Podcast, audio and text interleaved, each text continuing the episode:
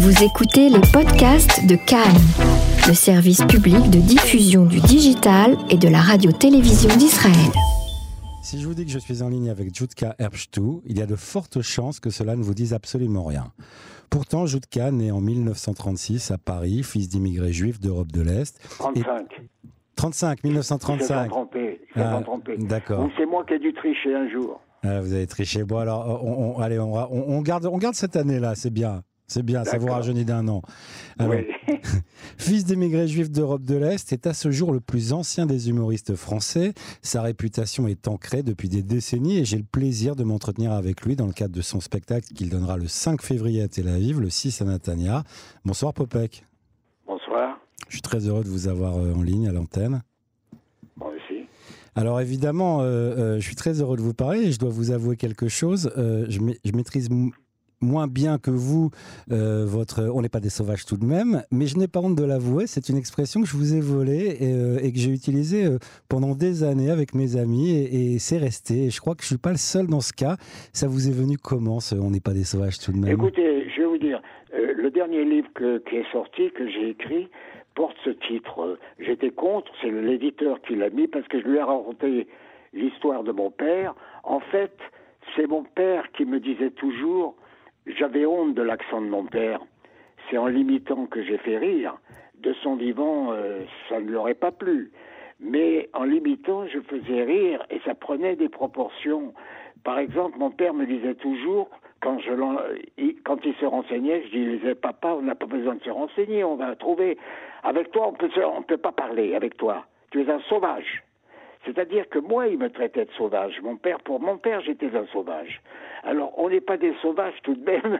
Ça m'est venu de là. D'accord. C'est comme si mon père me disait, on n'est pas des sauvages. D'accord, d'où vient d'où l'expression. Et alors justement là, vous parlez de vous parlez de cette expression que, que disait votre père.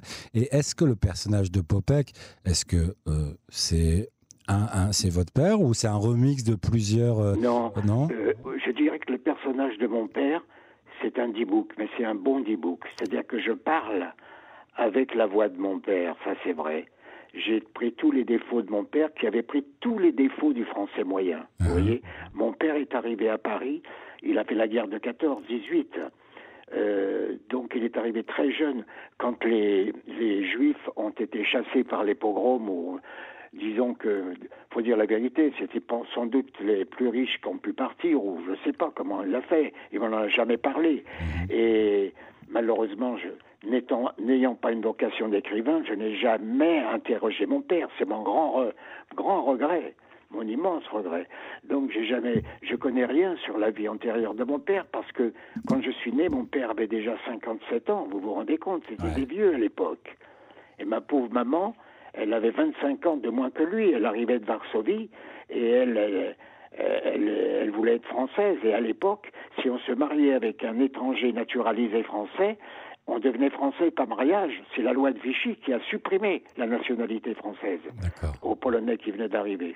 Et donc et donc alors vous euh, justement donc vous avez emprunté certaines choses, mais alors ce perso- ce personnage aujourd'hui parce que c'était pas c'est pas votre personnage d'origine, il, il, il a évolué au fur et à mesure du temps, euh, il, a pris la place au fur et à mesure du temps et finalement jusqu'à devenir vous. euh, la preuve, aujourd'hui je vous appelle Popek. Est-ce que est-ce que finalement il y a aujourd'hui euh, euh, vous faites encore le distinguo Est-ce que vous êtes un peu schizophrène comme tout, un bon J'ai Ashkenaz eu euh, trois noms. Il y a eu Herbst Jutka, il y a eu le nom avec lequel j'ai eu un premier prix au plus grand cours de théâtre de France, qui s'appelait le cours René Simon.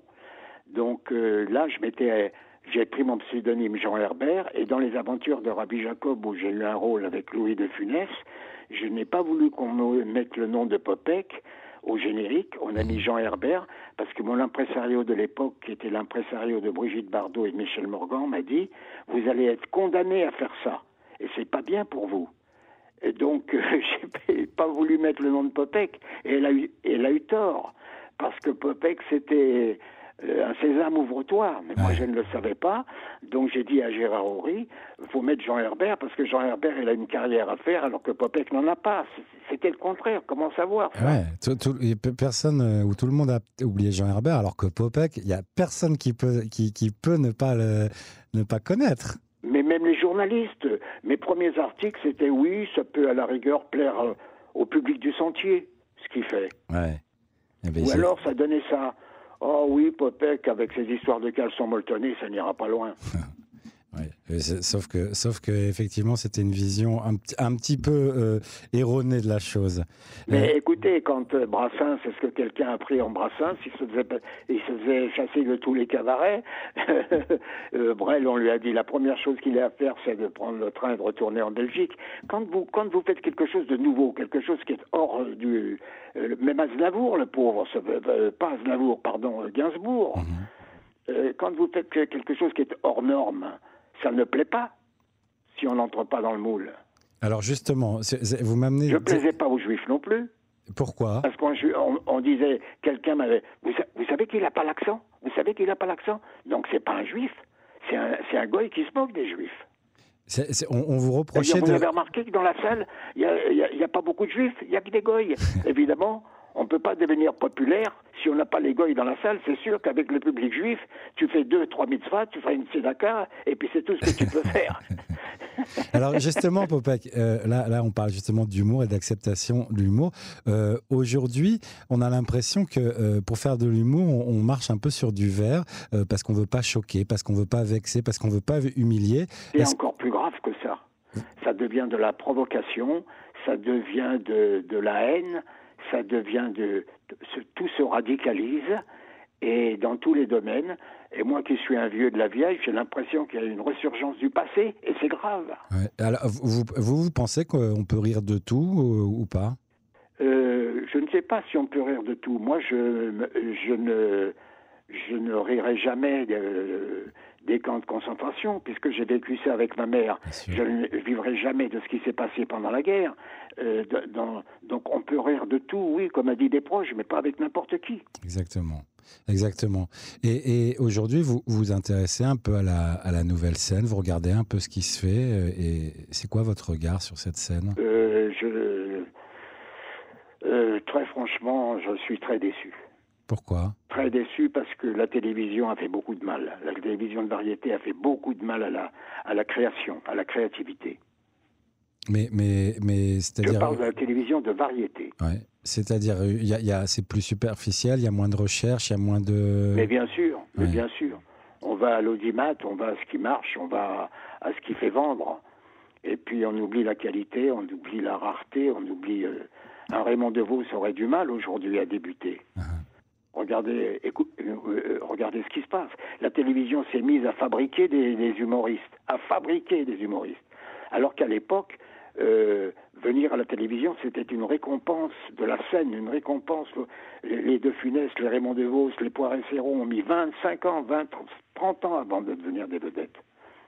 Aujourd'hui, vous devenez, vous devenez une vedette en deux émissions de télé, en une émission de télé. Canal porte une grande responsabilité là-dessus, mais tant mieux, tant mieux, Canal. Il y a eu d'abord euh, Coluche qui est venu, qui a donné...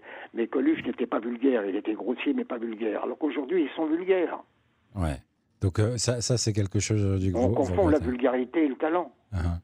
Et, et, et vous concernant, alors, euh, vous avez fait rire beaucoup, vous faites rire encore beaucoup, vous avez rempli des salles, vous avez aujourd'hui, donc tout à l'heure, vous avez triché sur votre âge, enfin, vous m'avez avoué que vous aviez triché sur Oui, votre âge. Et, est-ce que vous avez prévu, une- il y a une date limite de péremption de Popek ou ça- vous, vous allez écoutez, continuer moi j'ai envie d'arrêter, hein, je vous le cache pas, c'est- terminé. Vous voyez, j'ai sous les yeux un article qui a été fait par Tsahal quand je suis allé en Israël euh, aujourd'hui. Euh, ça- le titre, c'est Popek, j'y étais. voilà. j'y étais simplement parce que j'aime le rire. Voilà ce qu'a écrit le journaliste. Euh, et il termine en mettant quelle bonne soirée à la sortie et à notre émerveillement d'adultes, encore enfants. Merci à toi, Popek. Ici, on se tutoie. Et, et à bientôt sur la Terre. Bah oui, je suis encore là. Ouais. Bon, donc il y a beaucoup de nouveaux dans ce que je fais, beaucoup de nouveaux. Mais si je faisais pas de l'ancien, euh, quand on a la chance d'arriver à la notoriété, les gens, ils ont la nostalgie de vouloir en- entendre ce que leurs parents ont entendu. Que, ce que euh, beaucoup me disent, j'ai été bercé par, euh, par votre rire quand j'étais petit, qui me rajeunit pas.